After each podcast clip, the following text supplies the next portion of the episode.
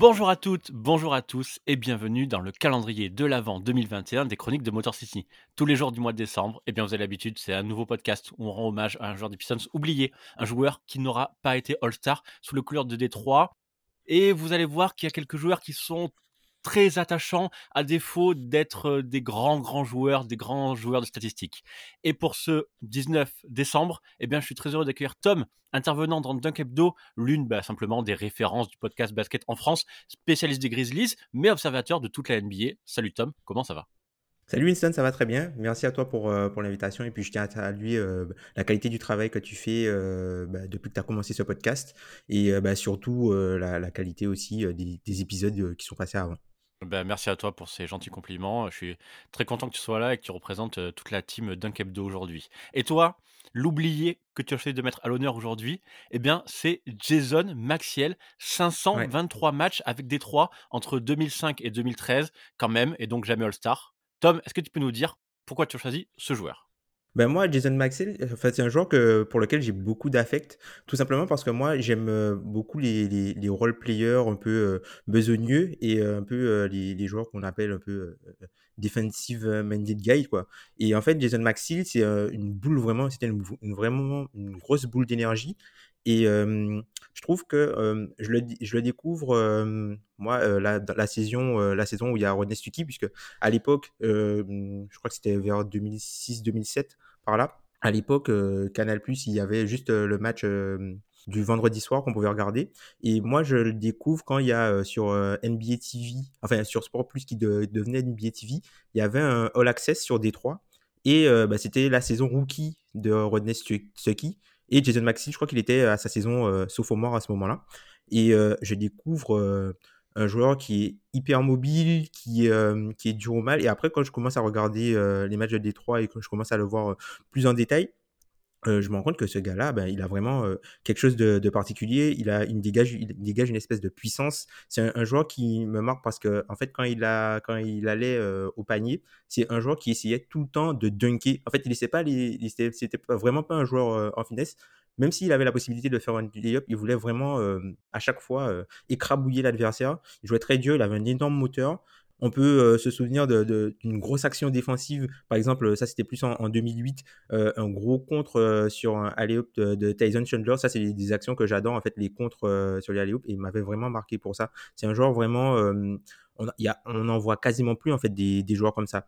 Après, l'autre aspect qui est intéressant pour moi avec Jason Maxfield, c'est le fait, en fait, qu'il arrive, en fait, aux Pistons où l'équipe est vraiment très bonne et petit à petit, en fait, il, arrive en tant que jeune joueur dans une équipe très bonne et il finit par être vétéran d'une équipe plutôt mauvaise, voire moyenne. Quoi. Et c'est un peu la descente, malheureusement, pour lui. Ouais, c'est un des, un des points sur lequel je voulais te mener, mais tu m'as devancé très bien. La courbe d'explosion de Jason Maxiel est totalement inverse de celle des Pistons. Et c'est peut-être aussi un bon témoignage qui dit que ce type de joueur-là, tout à l'énergie, euh, vraiment une boule, une boule, un energizer comme on pourrait dire. C'est pas vraiment fait pour devenir à terme titulaire. C'est fait pour rester dans son rôle, sauf si évidemment il avait développé un autre arsenal, mais ce qu'il n'a jamais fait. Jason Maxiel est resté globalement le même joueur du début à la fin. Et s'il a pris beaucoup, beaucoup plus d'importance euh, chez les Pistons au point de devenir titulaire sur la fin, et eh ben en fait, c'est que les Pistons, ils régressaient et ils perdaient en qualité. Exact.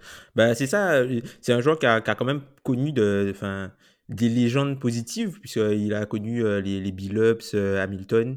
Il a aussi euh, connu les, Villanueva, les Gordon dont tu as déjà parlé. Et voilà, il, arrive sur, et sur la fin de sa, sa carrière à Détroit, il côtoie ce qu'on pensait pouvoir être le renouveau avec Greg Monroe. Quoi. Il se retrouve en, vétéran à Détroit avec, à, côté de Chris Wilcox. Et bah, du coup, il est derrière Greg Monroe. Quoi. Une tragique dernière année qu'il fait en 2013 où il est le, le poste 4 euh, titulaire de métier. Euh, ouais, c'est vraiment, vraiment assez difficile. C'est vraiment la fin de Détroit. Voilà, ça se finit mal en plus. Ça se finit mal, puisque bah, surtout que ça se finit mal pour lui, parce que il se fait euh, opérer à la rétine, je crois, pour la fin. Et du coup, il espère pouvoir jouer un de ses derniers matchs, puisque Détroit l'avait déjà prolongé à la sortie de son contrat et là on sentait très bien que qu'il n'allait pas pouvoir être euh, prolongé, par la franchise qui semblait déjà euh, partir sur de, nouvelles auspices. Et euh, bah, du coup, avant la fin de la saison, il se fait opérer bah, de la rétine et il peut même pas finir, il peut même pas jouer ses, dernières minutes sur le maillot. Et après, ça va être tout un, bah, tout un parcours parcours du combattant pour retrouver un contrat. Je me rappelle, euh, Orlando le libère assez vite, il le coupe assez vite. Euh, ensuite, il galère euh, chez les Hornets, je crois. Charlotte, il, fait le training camp avec un, contrat non, non garanti. il, il, arrive un peu à, trouver sa place, mais ça dure, ça dure pas, ça dure pas très très longtemps. Voilà, c'est une fin de carrière assez difficile pour lui, jusqu'à partir en Chine finalement. Ouais, ça. Il se retrouve en Chine et puis il fait parler de lui récemment, enfin récemment, en Chine bah, par rapport à une altercation du coup qu'il a avec un joueur chinois et qui, limite, ça partait en, baston. C'est euh, Bisley qui arrive à, le retenir pour que ça, ça ne dégénère pas, puisque enfin, Jason Maxil, on sait que c'est une sacrée tête sur le parquet, mais en dehors aussi. Et après, il, termine voilà, à parvenir à la, à la Big Tree avant de se faire rattraper en fait, par des soucis entre guillemets hors terrain et des problèmes d'addiction. Alors, j'ai pas du tout suivi son parcours à la Big Three. Je me rappelle qu'il y avait joué. Euh, tu as des souvenirs de ça? Tu euh, je crois qu'il avait fait, il avait fait juste une campagne. Je crois que c'est la première campagne qu'il fait euh, en Big Three. Et c'est tout ce que j'ai pu voir sur lui. Il, a, il, a, il était moyen, quoi. Enfin, c'est pas un joueur qui sortait du lot. C'est pas un joueur qui sortait du lot, vraiment. Par contre, effectivement, les, les fans des Pistons euh, se rappelle d'un de ces joueurs, comme on l'a dit, Energizer, qui rentabilisait, euh, au moins au début, quand il avait des courtes minutes, qui rentabilisait mmh. toutes ses minutes.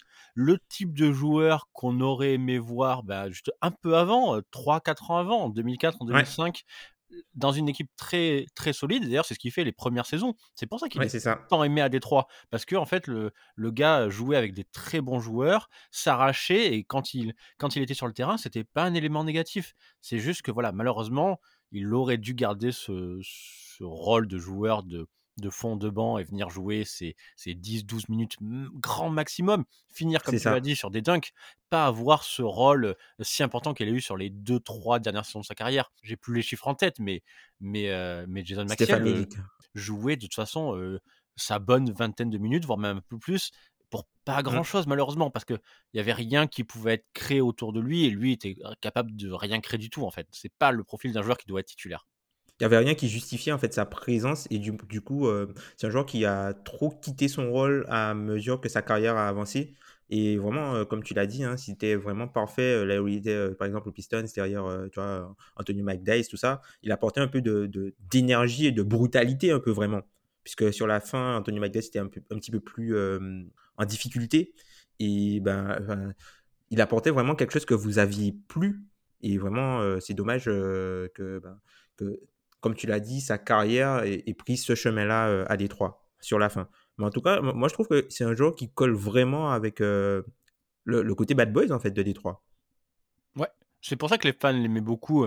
Il y avait aussi cette, euh, cette doublette. Alors même s'ils n'ont pas énormément joué de mémoire ensemble, mais avec, avec Will Bynum, c'était les deux Energizers qui sortaient du banc, Will Bynum et Jason Maxiel. Le banc de Détroit avait fière allure pour, de, pour des joueurs de ce type-là en fait. Mmh, mmh, mmh. Clairement, clairement. C'était des joueurs où, même si tu savais que, enfin, ils n'étaient pas capables, entre guillemets, de, forcément te, gagner un match s'ils jouaient plus de, de, de, 20 minutes, mais tu savais que quand ces deux gars-là rentraient sur le parquet, quelque chose allait se passer, d'un sens ou dans un autre. Et Jason Maxwell est aussi euh, symbolique d'un truc qui a duré très peu de temps en NBA. Euh, il est revenu à Détroit à la fin de sa carrière pour signer ses fameux contrats de un jour euh, histoire de prendre sa retraite en tant que joueur des Pistons. Ça n'a pas duré longtemps cette mode en NBA, mais moi ça m'a pas dérangé. Je trouvais ça symboliquement plutôt sympathique.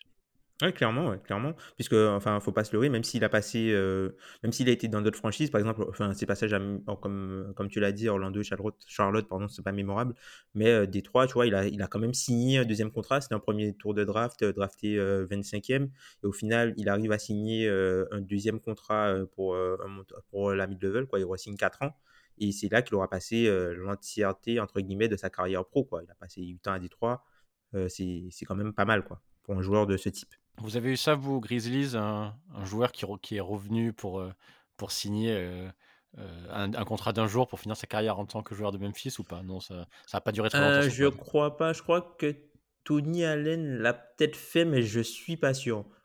Sinon, non. Sinon, non. Après, Memphis, c'est une franchise hyper, hyper récente. Et quand tu vois, par exemple, quand tu vois que Zach Randolph, c'est le premier maillot retiré de l'histoire de la franchise, et tu vois, c'est un jeune retraité, Zach Randolph, par rapport aux autres gars. Donc peut-être que ça viendra, hein, si ça se trouve. Mais oui, mais même en aparté d'ailleurs, je pense que Jason Maxwell, c'est peut-être aussi pour ça qu'il te plaît pas mal. Je pense que c'est un joueur qui aurait bien, bien matché avec la mentalité euh, grit and grind de Memphis. Ah, clairement, clairement, clairement. Je pense que c'est typiquement les joueurs qu'on appelle blue collar player. Et clairement, je pense qu'il rentrait bien dans, dans l'ADN et le, le, style de Memphis. Clairement, sur le terrain en tout cas. Il y a des passerelles qui sont assez faciles justement sur cette mentalité col bleu, comme tu l'as dit, euh, qu'on retrouve euh, à Détroit et à Memphis dans le style, dans le style de jeu de basket. Je suis obligé de te lancer sur la fin du podcast pour euh, la partie hors terrain de Jason Maxiel, parce que il a fait il a fait parler de lui plutôt récemment pour pour des trucs qu'on va qualifier d'assez étranges. Vas-y, raconte-nous ça. Bah, en fait, c'est voilà comme on, parle depuis quelque temps des, des problèmes entre guillemets d'addiction des joueurs NBA mais comme toi aussi tu as, pu le couvrir notamment par exemple sur, sur Rodman on parlait surtout des addictions aux jeux des choses comme ça. Alors que lui par exemple Jason Maxwell c'est quelqu'un qui était plutôt addict aux femmes et au sexe un peu ce qui s'est passé par exemple pour, pour, Tiger Woods. Et ben qui il avait pas mal de problèmes conjugaux et du coup, ça a été révélé dans une émission sur laquelle il est passé pour bah, du coup essayer de sauver son couple, qu'il avait pendant sa carrière trompé sa femme avec 341 femmes différentes pendant, ah, pendant qu'il était marié. C'est incroyable. Ça n'a aucun sens, surtout. Et c'est pas, c'est pas à dire qu'il a, qu'il a trompé 341 fois. Hein. Il l'a trompé avec 341 femmes différentes. Je reste sans voix, je ne comprends pas ce, que qui déjà le avec le fait de tromper sa femme X nombre de fois, c'est catastrophique. De d'avoir un compte aussi précis de 340 de 341 femmes, ça n'a aucun sens.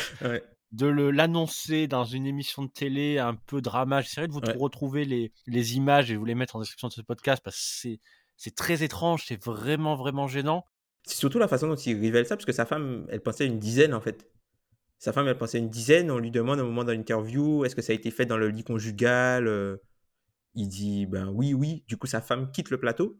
Et à un moment donné, il se retrouve euh, ben, face à face avec euh, la personne qui est en train d'interviewer. Et là, il donne le chiffre et on lui demande pourquoi.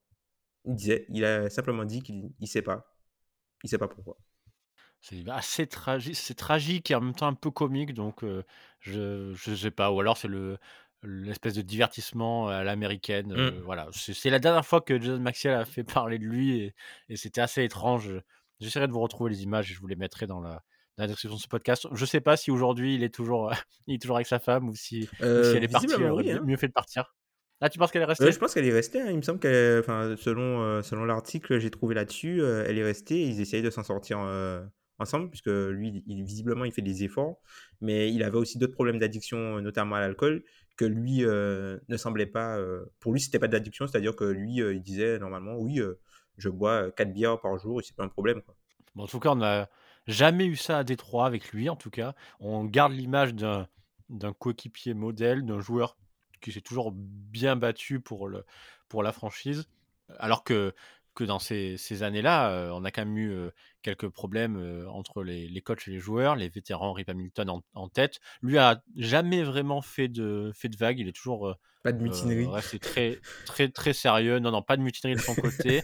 voilà, c'est juste malheureux qu'il garde un peu ses, bah, c'est pas sa faute. On lui a proposé un, rôle de plus en plus important, un job de titulaire. Il n'allait pas dire non, évidemment. C'est juste que nous, fans des, Pistons, on se rendait compte que la franchise bah, coulait petit à petit et, était de moins en moins attractive, ce qui expliquait pourquoi des joueurs du niveau de Jason Maxiel euh, devenaient titulaires alors qu'ils n'auraient jamais dû. Mmh. En tout cas, Tom, merci à toi d'avoir parlé de Jason Maxiel. Ça fait plaisir d'entendre parler de lui. C'est assez rare finalement. C'est un vrai oublié. Ouais, clairement. Euh, ah, c'est vrai que j'hésitais entre euh, Aflalo et lui.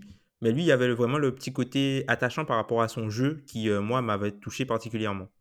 Est-ce que tu peux nous dire, hem, où est-ce qu'on peut te retrouver, t'écouter? Je l'ai un peu dit en intro, mais, heu, vas-y, Bah, on peut me retrouver, bah, sur Twitter, heu, @TomFeller ou sinon m'écouter sur, sur Dunk Hebdo, enfin le podcast, NBA Dunk Hebdo et de temps en temps, dans d'autres podcasts. Dunk Hebdo qui a qui a accéléré cette année, niveau, niveau contenu, récurrence, et heu et qualité des sujets donc heu, franchement bravo à vous tous, heu, c'est assez sérieux en tant que locomotive du podcast basket en France, vous vous êtes vraiment, vous êtes vraiment une belle locomotive. Merci à toi. D'ailleurs, on t'a reçu d'ailleurs. Beh, oui, Eh bien absolument, oui, c'était c'était très plaisant de discuter avec vous.